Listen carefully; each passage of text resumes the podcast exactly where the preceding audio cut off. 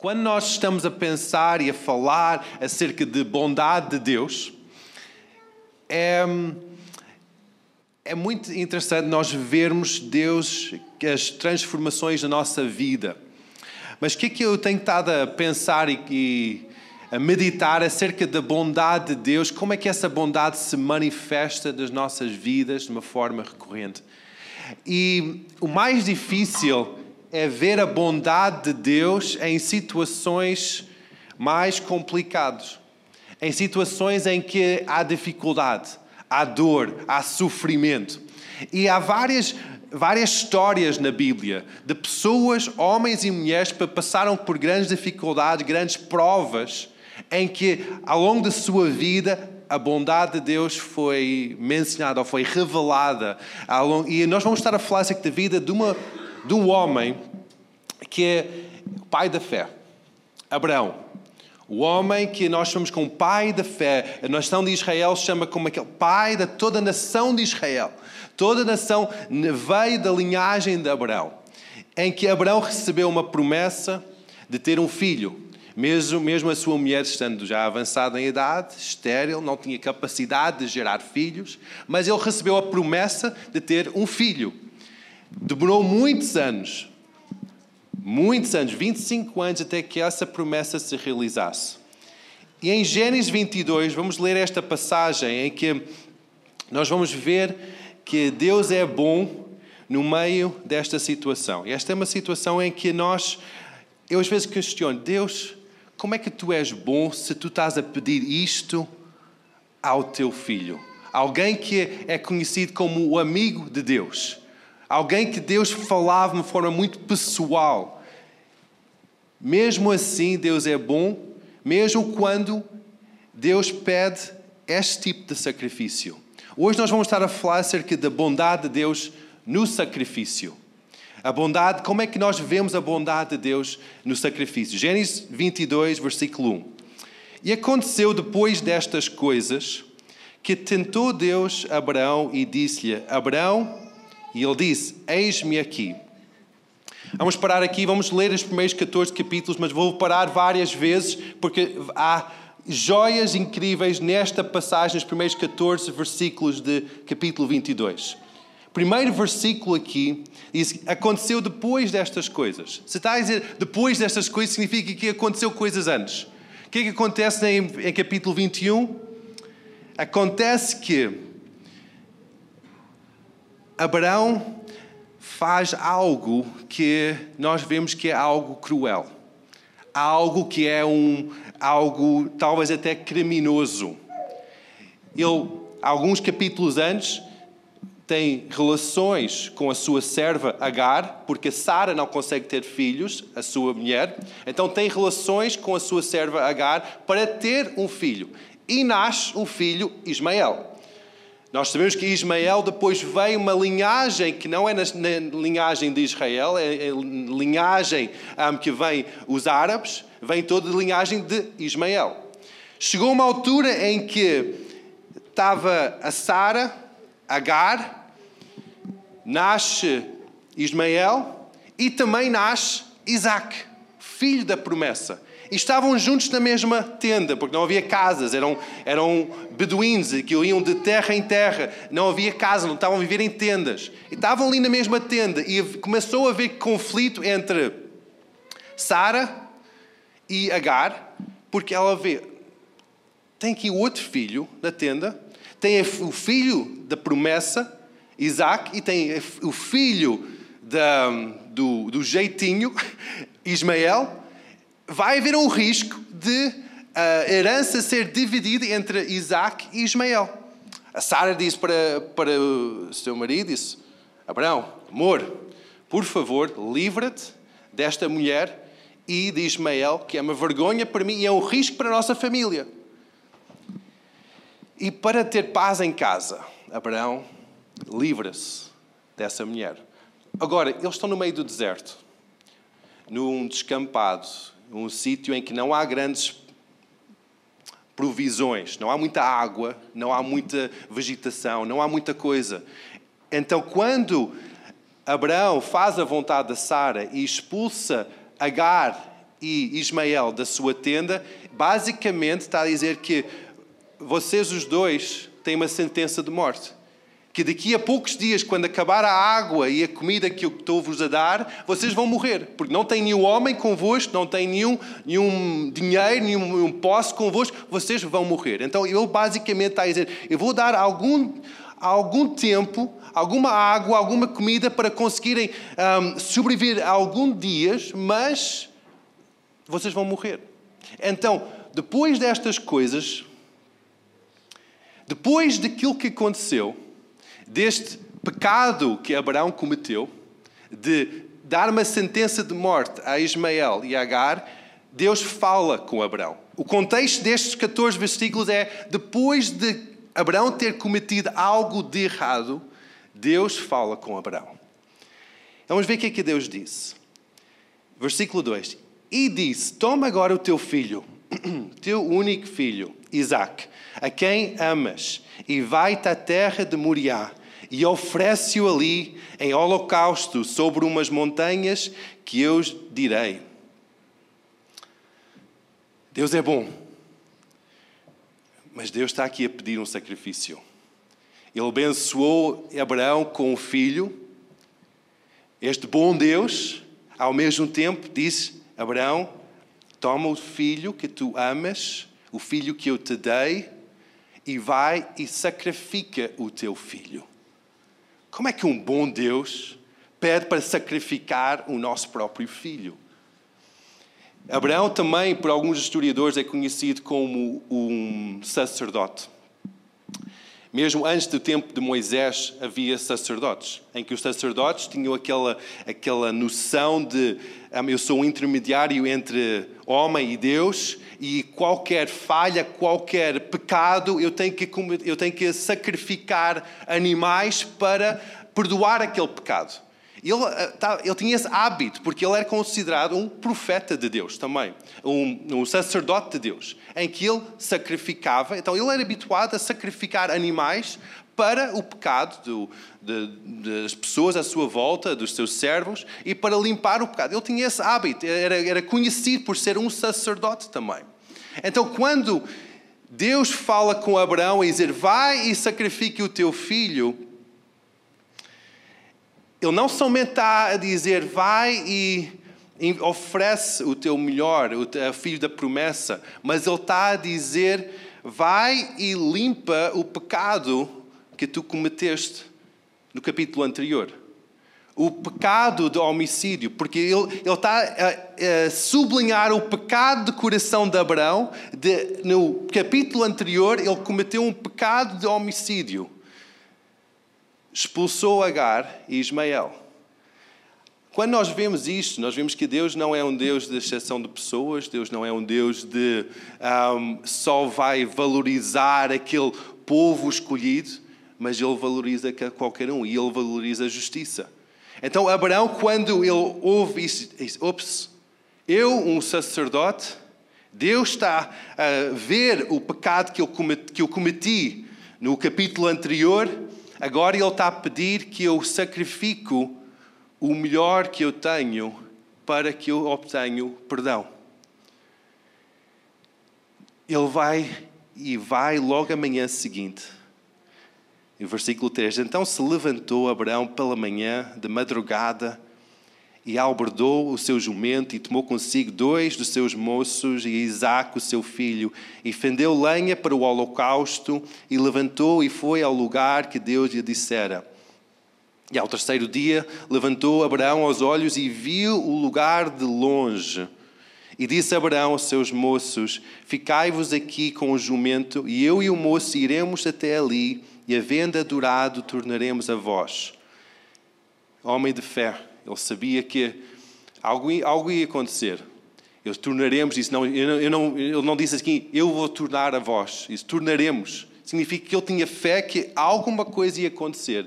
Deus não ia tirar o seu filho, alguma coisa ia acontecer. Mas quando ele ergue os olhos e olha para longe, ele olha para o Monte Moriá.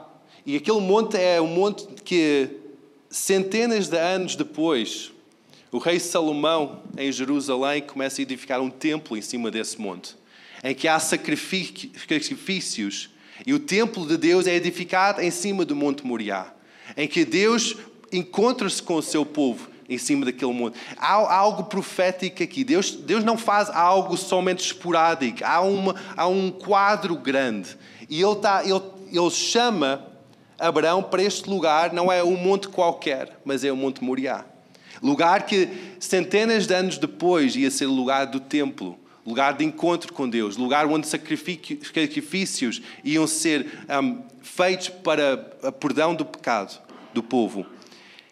E vamos continuar em frente. Diz assim: E tomou Abraão a lenha e o holocausto e pô-lo sobre Isaac, o seu filho.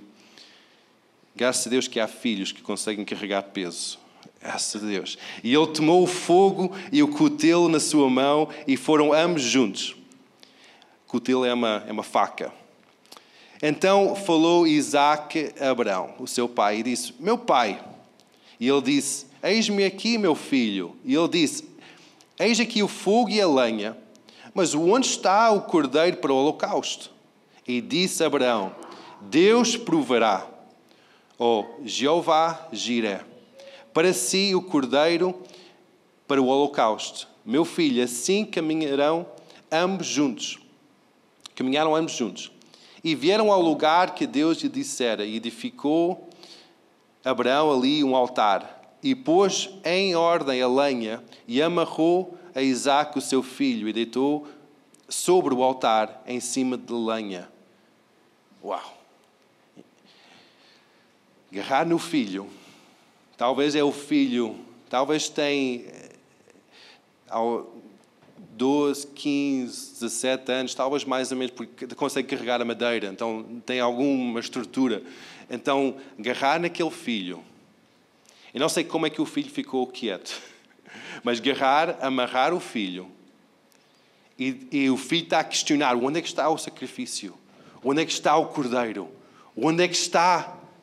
Está aqui tudo, está aqui as pedras, Estão aqui, está aqui a madeira, está aqui o fogo, tu tens a faca na tua mão, pai, e agora o sacrifício. E o pai começa a agarrar na corda e amarra as, as pernas e os braços, tal como um cordeiro. E disse: Filho, agora eu vou colocar-te em cima do sacrifício. Vou colocar-te em cima do altar. E vou colocar-te aqui Imagina aquele filho, imagina aquele pai. É, é, é uma situação tão dramática que está aqui a acontecer. Como é que um Deus bom leva o seu amigo Abraão a este lugar de entrega? Ao mesmo tempo, este amigo sabia que Deus é um Deus bom e que nada vai faltar. Por isso que ele diz: Jeová Jiré, Deus, Senhor Deus, o meu, a minha provisão ele tem a provisão. Ele é a provisão. Vamos continuar em frente. E vieram em lugar, versículo 9, 9 ao lugar de Deus mais em frente. E estendeu Abraão a sua mão e tomou o cutelo para imolar o seu filho. Estas palavras são muito complicadas. Basicamente, um, Abraão garra na faca e, e levanta a faca para matar o seu filho antes de acender o lume para ver menos crueldade, não é? Então ele garra e tem a faca na mão, pronto para matar o seu filho. Mas o anjo do Senhor lhe bradou desde os céus e disse: Abraão, Abraão. E ele disse: Eis-me aqui. Então disse: Não estendas a tua mão sobre o moço e não lhe faças nada, porquanto agora sei que temas a Deus e não me negaste o teu filho, teu único. Então levantou Abraão os seus olhos e olhou, e eis um carneiro detrás dele, travado pelas pontas num mato. E Abraão tomou o carneiro e ofereceu em holocausto em lugar do seu filho. E chamou Abraão aquele lugar, o Senhor proverá. De onde se diz até agora, no monte do Senhor se proverá. O anjo apareceu. É este, este aqui, o mas, na Bíblia, são, são aquelas vírgulas tremendas. Mas, no meio da situação, há um mas. No meio de um problema, há um mas. Nós podemos estar a viver problemas, situações, mas Deus tem um mas. Mas o anjo apareceu. Este mas também aconteceu no capítulo anterior, em que Agar e Ismael estavam no deserto. Agar estava sem comida, sem água, já tinha passado alguns dias. Colocou o menino debaixo de um arbusto e ela foi para o meio do deserto para morrer sozinha. E depois disse: Mas o anjo apareceu a Agar. Mas, mesmo situação, ele, o filho ia morrer, Ismael ia morrer, Isaac ia morrer no capítulo seguinte, mas o anjo do Senhor apareceu. O anjo apareceu. Muitas vezes nós podemos perguntar a Deus: Ok, tu vais salvar, tu vais, um, tens, tens, um plano, mas não, não encontro esse plano. Eu vejo tudo assim confuso à minha volta. Mas o anjo do Senhor apareceu e salvou. E ele trouxe essa, essa provisão. E quando ele traz esse, um, para Abraão, traz o cordeiro, ele disse, é interessante em que ele não, ele não disse que agora não tens que sacrificar nada porque eu vi o, o, vi o ato de fé que tu tinhas. Não. Ele queria um sacrifício na mesma. Deus queria que Abraão sacrificasse um cordeiro para realmente haver perdão do seu pecado, do capítulo anterior. Ao meio de, de, daquele mas, Deus não diz, ok, agora não tens que sacrificar nada, vai, derruba o altar, não precisas de sacrificar. Não. Ao mesmo tempo, diz, não, há um sacrifício, que tem que ser pago. Mas eu, eu vou trazer um, um carneiro, um cordeiro, que depois nós sabemos que isto é reflexo daquilo que acontece. Milhares de anos depois, a vida de Jesus, o, corneiro, cardeiro, o cordeiro inocente, dando a sua vida para limpar o pecado de toda a humanidade. Mas, no meio de toda, de todo o pecado do mundo, no meio de toda a dificuldade, Deus diz: Mas a minha bondade vai ser demonstrada. Mas há uma solução. Mas há cura. Mas há libertação. Mas há perdão dos, meus, dos teus pecados no meio da dificuldade, Deus não é um Deus um, mau, Ele é um Deus bom. No meio desta dificuldade, no meio deste sacrifício, nós podemos ver que Deus estava a pôr à prova o coração do seu amigo. Deus não faz estas coisas só para, por maldade, por, eh, ok, é uma piada mal contada, de mau gosto. Não, não. Ele faz isto. Ele leva Abraão para este lugar de sacrifício para mostrar o seu coração e mostrar que ele precisa de ser o centro da vida do seu coração. Ele precisa de ser o centro do coração de Abraão. E isso é a mesma, é a mesma história, é, a mesma, é o mesmo ensinamento que Jesus ensinou.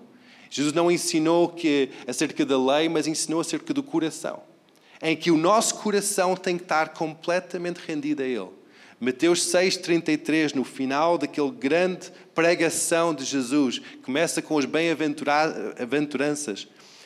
E Mateus 6,33 diz: Buscai em primeiro lugar o reino dos céus, ou o reino de Deus, e a sua justiça, e todas estas coisas vos serão acrescentadas. Era o ensinamento base de Jesus. Buscar em primeiro lugar a sua vontade. Que Deus seja o centro da tua vida. Porque quando vem a bênção, é difícil ver a bondade de Deus. Nós podemos ver, ok, Deus realmente livrou-me, eu tinha um certo caráter, agora tenho outro caráter. Eu tinha um certo saúde, agora tenho outra saúde. Eu tinha um, outro, tenho um certo estado emocional, agora tenho outro estado emocional. Nós conseguimos ver essa mudança e ver essa bondade de Deus manifesta na mudança. Mas quando nós estamos na bonança, é difícil nós vermos a bondade de Deus, porque nós estamos tão confortáveis. Mas Deus muitas vezes põe-nos à prova para ver o que, é que está no nosso coração. Onde, onde é que a nossa vida está centrada? Está centrada à volta da saúde do nosso corpo? À volta das nossas emoções ou das nossas finanças? E Ele põe-nos à prova, às vezes, para Ele ser o centro, porque Ele sabe que quando Ele é o centro de cada uma das nossas vidas, vai haver transformação. Que vamos ter todas estas outras coisas vos serão acrescentadas. Nós vamos sentir realizados ao máximo. Agora, nós podemos dizer sempre, ok, Deus, tu és o centro. Eu busco a tua vontade em primeiro lugar. Podemos orar isso diariamente. Podemos orar, Deus, venha ao teu reino, seja feita a tua vontade na minha vida. Podemos orar isso. Mas realmente Deus é o centro das nossas vidas? Ou outras coisas são o centro? Vamos só fazer um exercício, só para ver se Deus é o centro das nossas vidas. Se nós buscamos em primeiro lugar, se nós, para quem é casado aqui, se nós buscamos em primeiro lugar o nosso casamento, nós temos que cuidar do nosso cônjuge, não é? Temos que cuidar de quem está ao pé de nós, quem está a criar vida connosco, quem nós estamos em aliança. Nós temos que cuidar dessa pessoa, temos que amar essa pessoa. Um, então, mas se nosso casamento for o centro, nós vamos estar a fazer tudo em função dessa pessoa. E quando Deus pede algo que vai talvez em confronto com a, situação emocional, a segurança da nossa casa, nós vamos dizer: ops, Deus, tu não podes mexer nessa área porque vai destabilizar-me emocionalmente, vai destabilizar a minha relação com a minha mulher. Tu não podes fazer isso.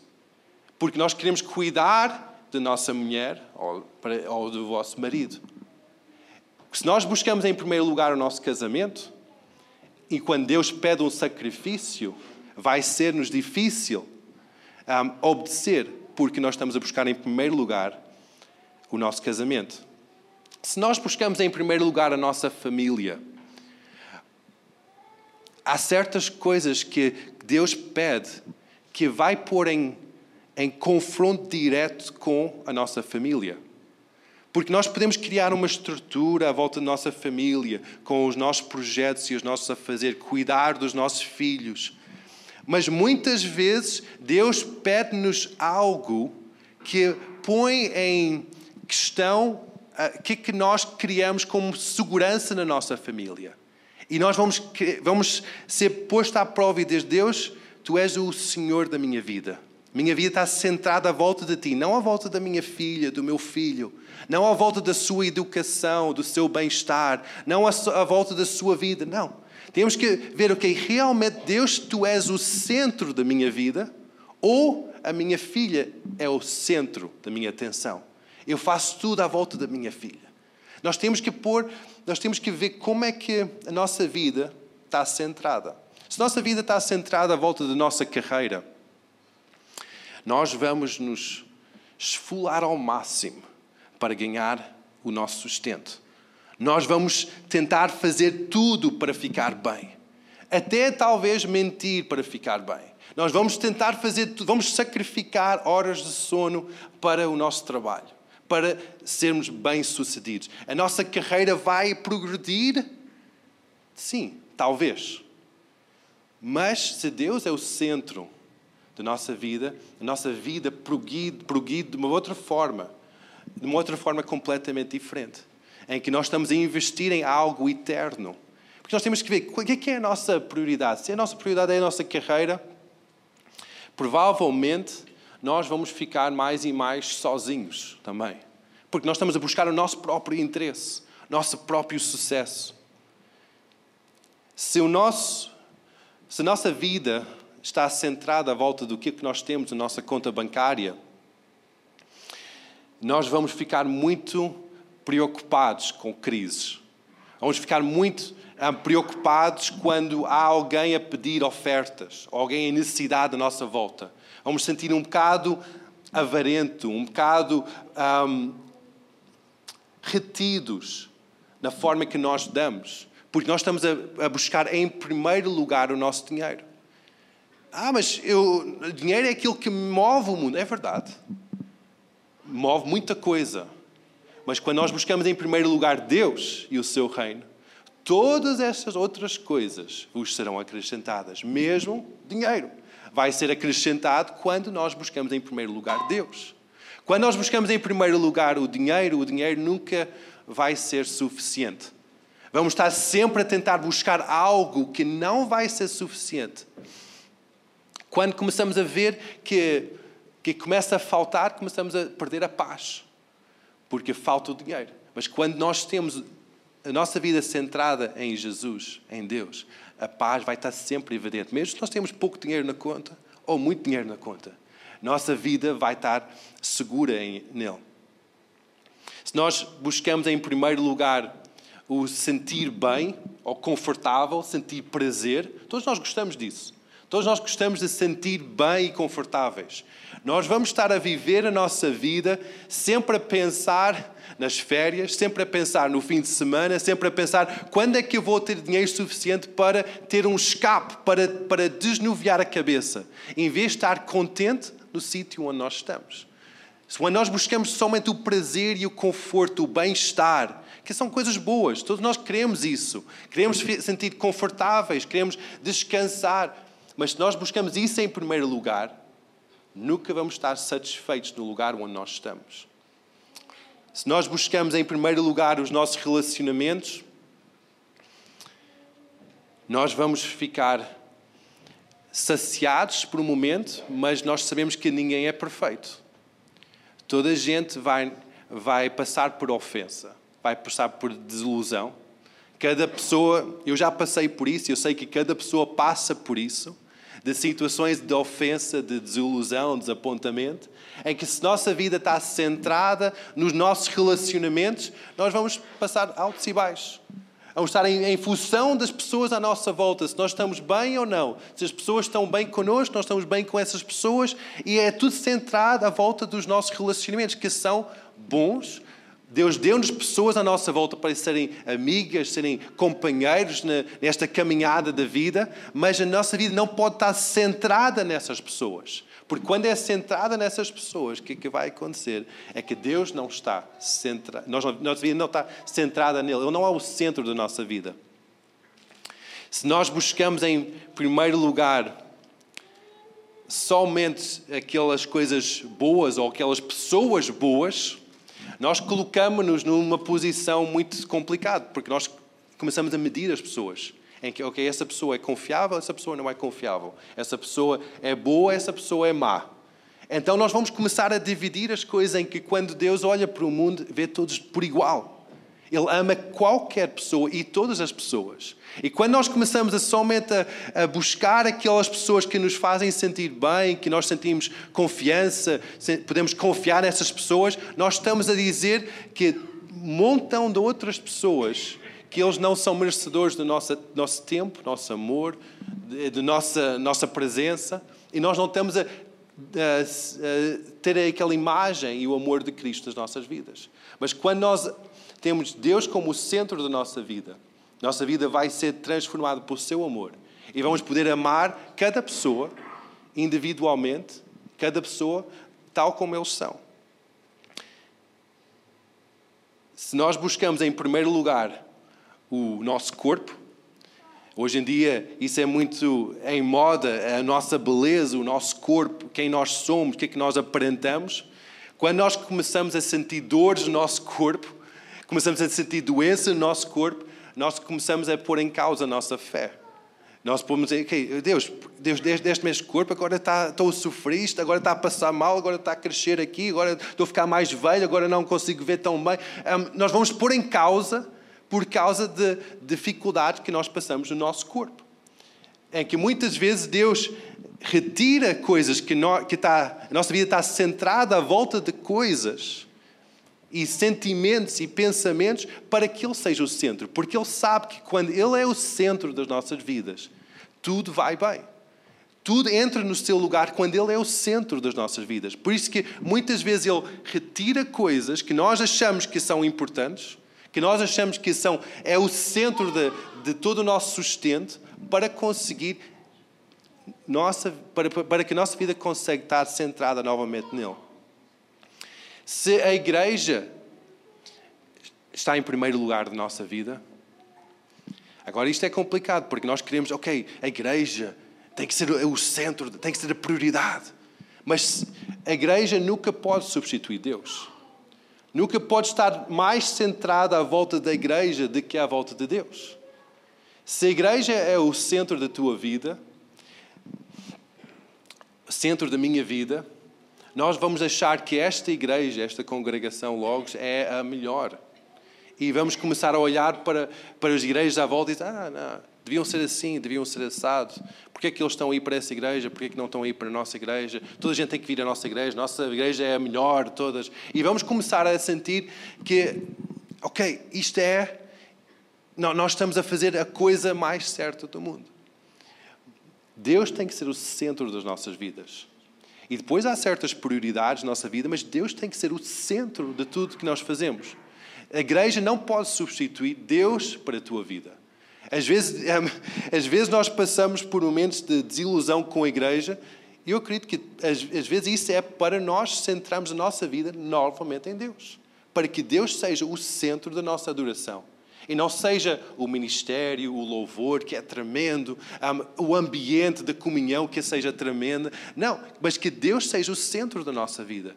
Muitas vezes Deus lida com situações bem dentro do nosso coração para que Ele seja novamente o centro. Nós lemos o exemplo de Abraão. Deus lidou com algo bem profundo no seu coração para que Deus fosse o centro e não Isaac o centro.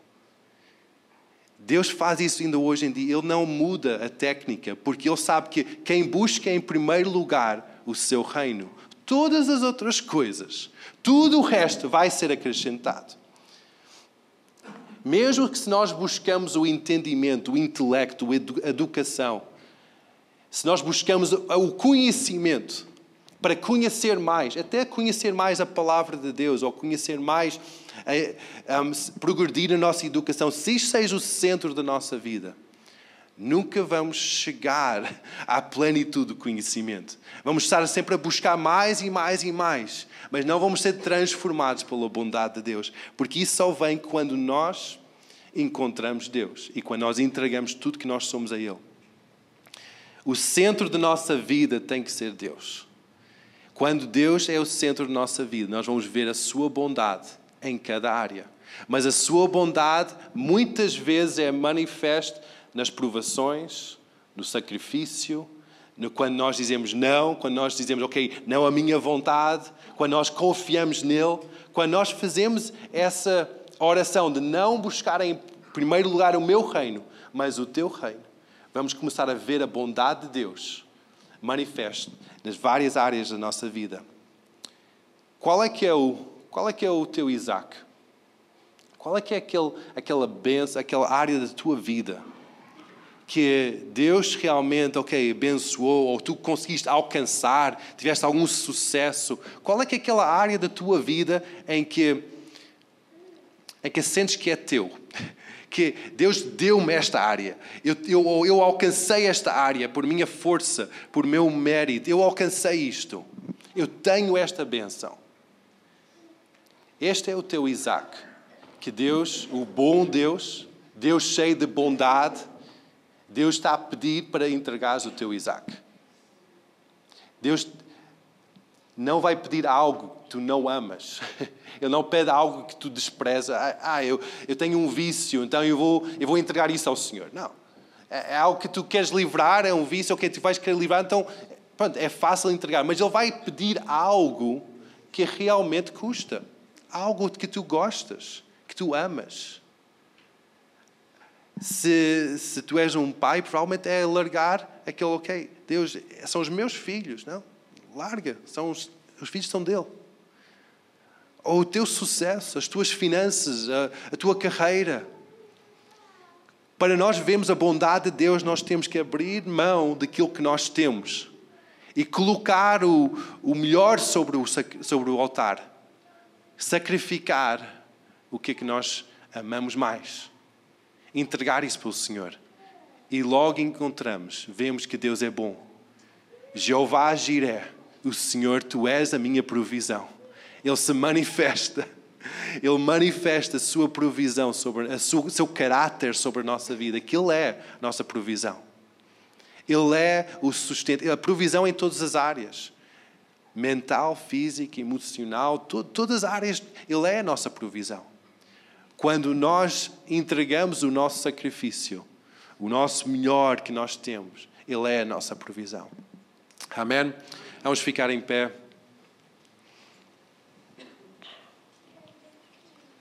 Aleluia.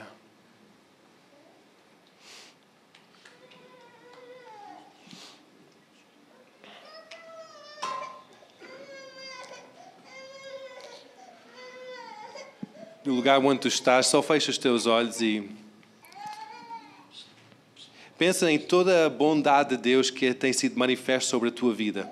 Como tu tens sido abençoado em tantas áreas. E talvez há certas áreas em que tu consegues ver, Deus, tu realmente tens dado muito para a minha vida. Eu, sinto mesmo abençoado. Talvez são os teus filhos, ou a tua casa, ou os teus bens, a tua educação, a tua carreira. Talvez até o sucesso financeiro que tens recebido.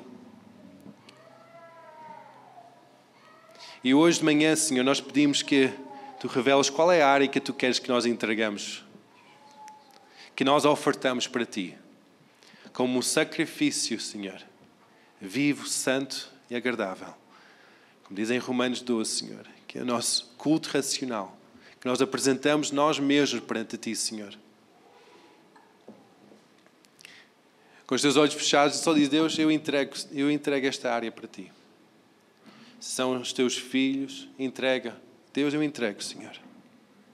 Não são meus, são teus. Se é aquele ambiente familiar que é tão precioso, é tão deleitoso, ter aquele, toda a família junta. Entregue isso para o Senhor. Que Ele seja o centro da tua vida.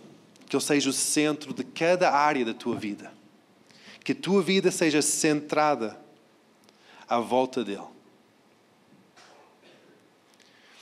Para a tua vida ser centrada à volta dele, tens que retirar as áreas que, em que tu tens centrado a tua vida. Tens que entregar tudo para ele. Deus, obrigado porque nós sabemos que tu és um bom, bom Pai. Que a tua bondade é vista em cada momento, em cada dia tu és fiel. Obrigado pelas tuas promessas, obrigado por tudo que tu tens nos abençoado. Hoje, Senhor, nós queremos pedir perdão, Senhor, pelas áreas da nossa vida em que nós temos estado a buscar, em primeiro lugar, outras áreas e não a tua vontade, não a tua presença, não o teu querer. Talvez tu tenhas estado a falar connosco, mas por causa de situações da nossa vida, que são a prioridade. Nós não temos estado a obedecer a teu guiar. Então hoje nós pedimos perdão por isso, Senhor. E nós queremos obedecer, mesmo pondo em causa toda a estrutura que nós temos na nossa vida. Tal como Abraão, quando ele ouviu o teu chamar, ele saiu da sua tenda logo no dia seguinte e foi em caminho ao monte para sacrificar o seu filho. Deus nós queremos ser rápidos no obedecer.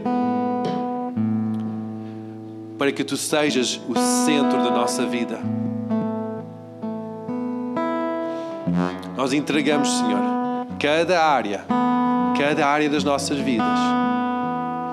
E clamamos, Senhor, para que tu sejas o centro.